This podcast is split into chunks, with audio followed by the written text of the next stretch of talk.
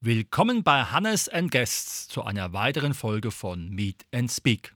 Unser heutiges Thema mit Achtsamkeit und Meditation zu mehr Ruhe und Gelassenheit. Und dazu begrüße ich ganz herzlich die Maike Steinmann. Ja, hallo Hannes, ich freue mich, dass ich hier sein darf. Danke für die Einladung. Maike, natürlich ist mir die spannende Frage, wie kommt ein junger Mensch zu dem Thema Yoga? Bist du überhaupt dem Sport irgendwie verbunden? Wie war dein Weg dahin zum Yoga erstmal im Allgemeinen?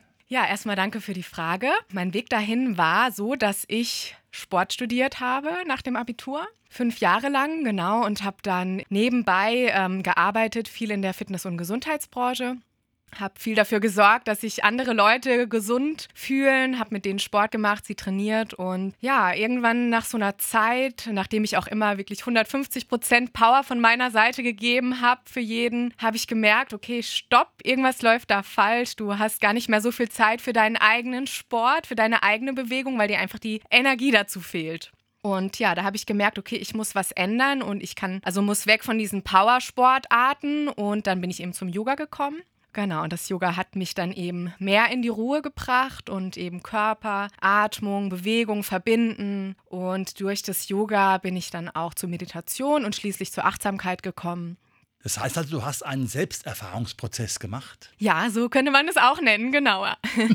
Jetzt ist ja spannend zu erfahren, wie man dann sagt, ich mache etwas oder ich wechsle dann wieder die Position und coache etwas. Wo war für dich der Schritt zu sagen, okay, ich möchte dann auch wieder was von dieser guten Energie, die ich jetzt bekomme, wieder teilen, weil das ist ja dann auch wieder unter Umständen anstrengend. Mhm. Ja, definitiv. Das ist anstrengend auch. Ähm, aber ich habe einfach auch gespürt in meinem Umfeld, auch durch den Kontakt mit den Kunden, dass diese Energie auch bei denen nötig ist oder auch, dass diese Themen für die wichtig sind, weil wir einfach in so einer schnelllebigen Welt auch leben und wo es echt wichtig ist, dass wir Ressourcen haben, wo wir uns mal zurückziehen können, in uns zur Ruhe kommen und nicht immer so viel im Außen sein, sondern eher in Ruhe und Gelassenheit in mhm. uns. Und da kann eben Beispiel Meditation oder Achtsamkeitsübung ganz gut helfen.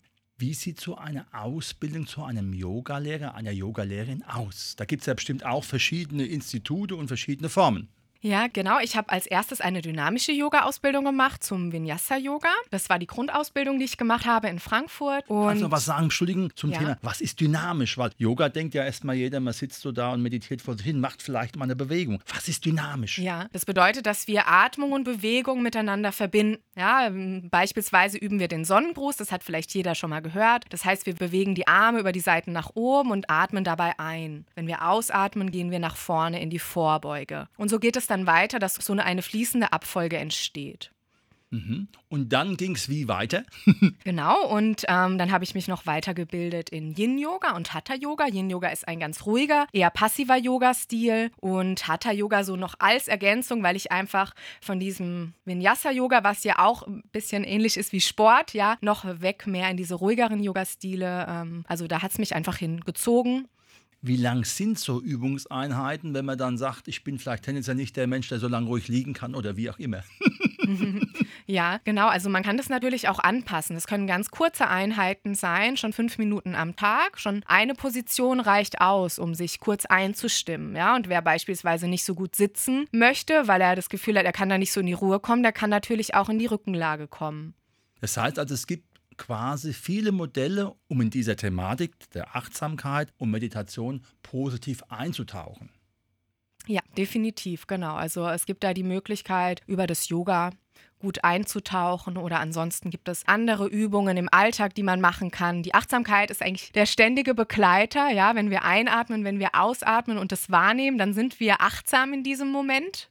Und das ist ja was durchaus Positives, wenn auch die Birne voll da ist. Ne? Ja, genau. Also das ist auch was für den Kopf. Ne? Genau, also diese Präsenz, die wir dann haben in dem Moment. Ne? Voller Aufmerksamkeit bei einer Sache zu sein, ganz ungeteilte Aufmerksamkeit, Konzentration, genau. Und das ist ja auch das, was uns so ein bisschen fehlt. Also der Fokus, die Konzentration. Ja, wir sind so ständig abgelenkt von unserem Smartphone und die Aufmerksamkeitsspanne, die wird immer geringer gefühlt. Und dabei kann uns eben, können uns diese Achtsamkeitspraktiken beispielsweise helfen helfen. Und wem es eben schwerer gefällt, der kann auch über das Yoga einsteigen, weil eben der Körper da noch eine größere Rolle spielt. Wir haben ja im Titel auch den Begriff der Achtsamkeit. Kannst du noch mal genau erklären, was darunter zu verstehen ist? Ja, die Achtsamkeit, die stammt ursprünglich aus dem Buddhismus und ganz einfach gesagt bedeutet das, im Hier und Jetzt zu sein. Das heißt, mit voller Aufmerksamkeit im gegenwärtigen Moment ohne mit den Gedanken abzuschweifen. Häufig sind die Gedanken in der Vergangenheit oder in der Zukunft und mit der Achtsamkeit holen wir uns eben wieder zurück in den gegenwärtigen Moment und sind voll präsent.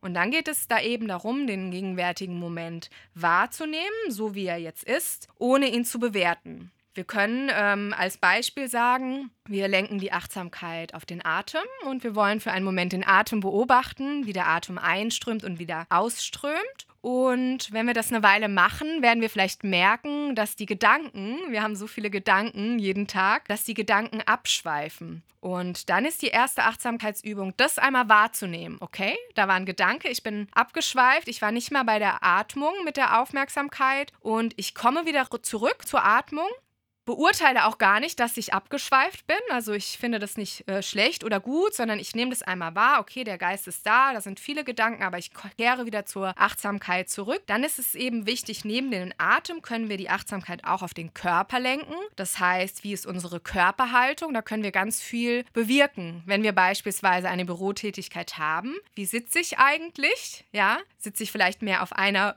Pobacke oder auf der anderen? Wie ist mein Oberkörper? Bin ich vielleicht in einem runden Rücken? Gucken und hier dann einmal einzuchecken, okay, wie sitze ich eigentlich gerade? Ich ziehe die Schultern mal nach oben, atme ein, ziehe die Schultern wieder nach unten, atme aus und richte mich so auf. Dann habe ich auch mehr Energie für meine Arbeit beispielsweise. Oder neben dem Sitzen kann natürlich auch das Gehen wichtig sein, achtsames Gehen. Ja, wenn ich mich mal beobachte draußen, wenn ich spazieren bin, wie gehe ich eigentlich? Wie rolle ich meine Füße ab? Wie ist meine Körperhaltung? Bin ich aufgerichtet? Habe ich einen stabilen, selbstbewussten Gang? Genau, das sind auch so Themen, die da bei der Achtsamkeit eine Rolle spielen.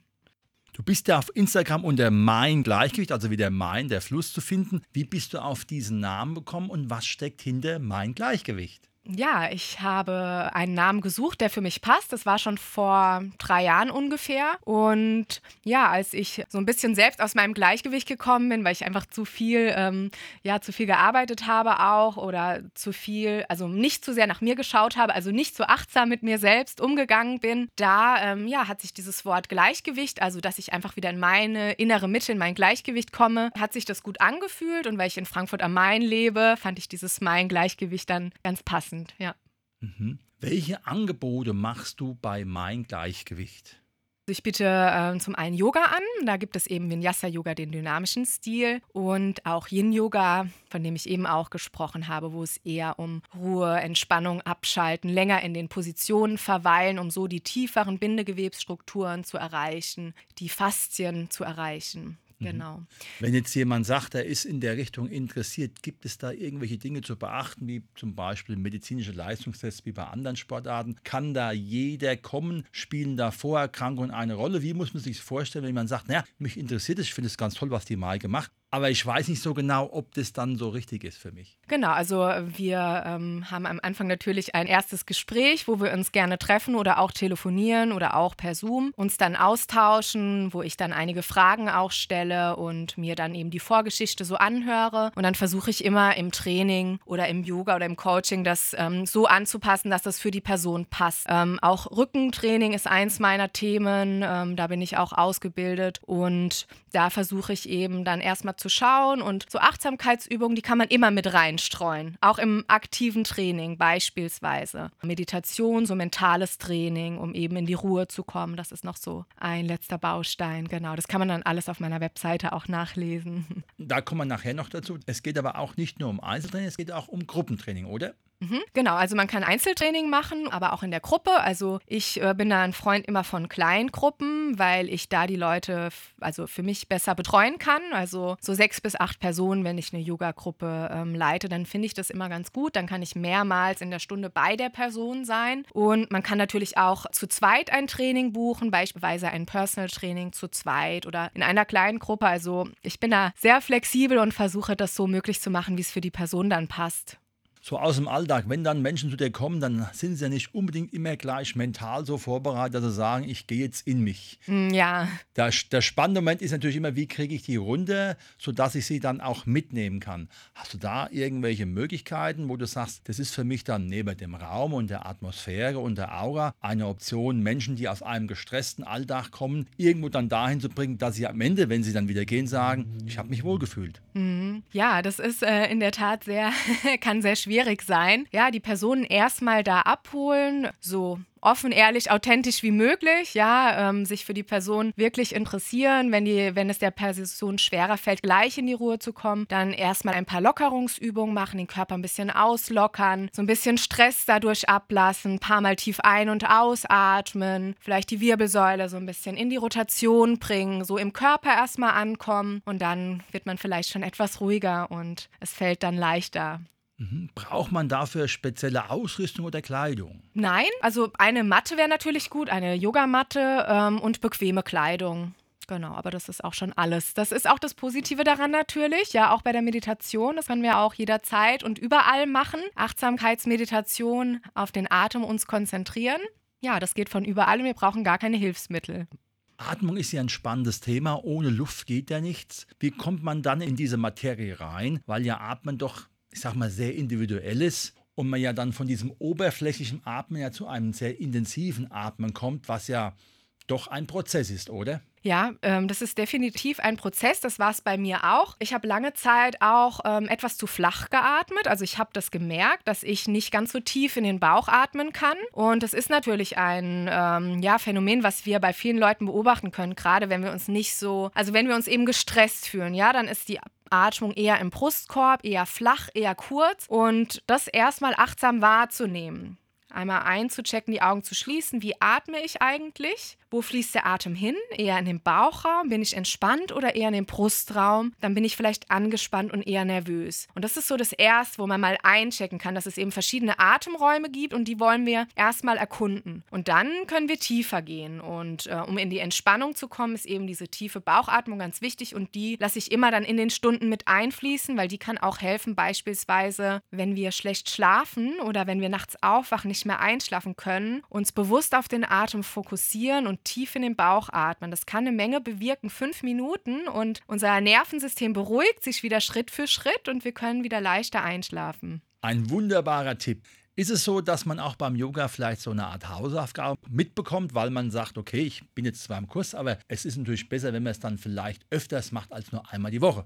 Ja, genau. Also wenn man äh, das regelmäßiger praktiziert, vielleicht fängt man mit einmal die Woche an, aber das geht dann auch in den Alltag über. Also man merkt dann beispielsweise im Alltag, dass man sich bewusster verhält, ja, dass man vielleicht gerade hektisch ähm, war und zur Bahn gerannt ist und dann einfach sagt, stopp, okay, ich habe noch fünf Minuten mehr Zeit, ich muss mich jetzt nicht stressen. Das können verschiedene Situationen sein oder dass man beispielsweise, wenn man viel am Schreibtisch sitzt, dann merkt, dass man gerade ein bisschen schief und krumm sitzt und dann eine aufrechte Position einnimmt und da auch wieder in die Körperwahrnehmung geht. Also das sind ganz viele positive Effekte, die dann auch langfristig bleiben.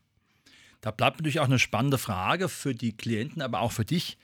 Bist du dann am Ende ruhiger und gelassener geworden, seitdem du das regelmäßig machst? Und hat sich das auch auf dein Umfeld ausgewirkt? Ja, also ich bin definitiv ruhiger und gelassener geworden, das kann ich auf jeden Fall sagen. Und ich merke auch, wenn ich es mal etwas vernachlässige, also das passiert natürlich bei mir auch, ja, dass ich ähm, viel um die Ohren habe oder viel im Kopf und dann kommt es mal zu kurz, ja, der innere Schweinehund, den kennen wir ja alle. Aber ich äh, so seit circa eineinhalb Jahren eine ganz regelmäßige Meditationspraxis, wirklich, wirklich jeden Tag nehme ich mir Zeit morgens und abends und ich versuche das so ganz entspannt zu sehen, also ohne Druck, ja, und wenn es nur fünf Minuten am Morgen Morgen sind, dann ist es auch in Ordnung. Aber erstmal kurz einchecken nach dem Aufwachen, wie geht es mir jetzt gerade? Wie fühlt sich der Körper an? Vielleicht ein paar Mobilisationsübungen. Und am Abend mache ich das ganz genauso. Dann nehme ich mir kurz Zeit. Wie ist der Tag verlaufen?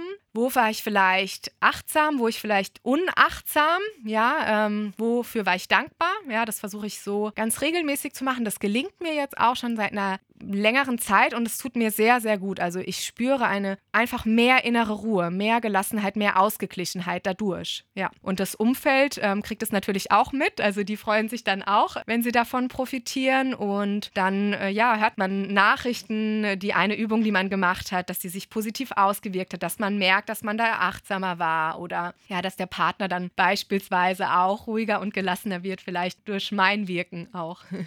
Das klingt zumindest sehr spannend und hoffnungsvoll. Du hattest ja erwähnt, es gibt ja auch Kontaktaufnahme über Zoom, also man kann dich auch in den anderen Medien finden. Wenn man aber die Maike jetzt finden will, wo kriegt man sie? Mhm. Genau, also auf meiner Webseite www.meingleichgewicht.com. Genau, mein mit AIN. Oder eben auf Instagram, wie du schon gesagt hattest, genau, mein Unterstrich Gleichgewicht. Genau, das sind die zwei Portale. Und ähm, genau, man kann mich über die Webseite einfach anrufen. Da steht meine Telefonnummer oder eine E-Mail schreiben. Beides ist gut, genau. Gleich telefonieren finde ich immer sogar besser, aber das ist jedem dann selbst überlassen, wie er in Kontakt treten möchte. Super. Das war heute unsere Sendung mit dem Thema mit Achtsamkeit und Meditation zu mehr Ruhe und Gelassenheit. Liebe Maike, herzlichen Dank. Ja, vielen Dank, lieber Hannes. Ich freue mich, dass ich hier sein durfte.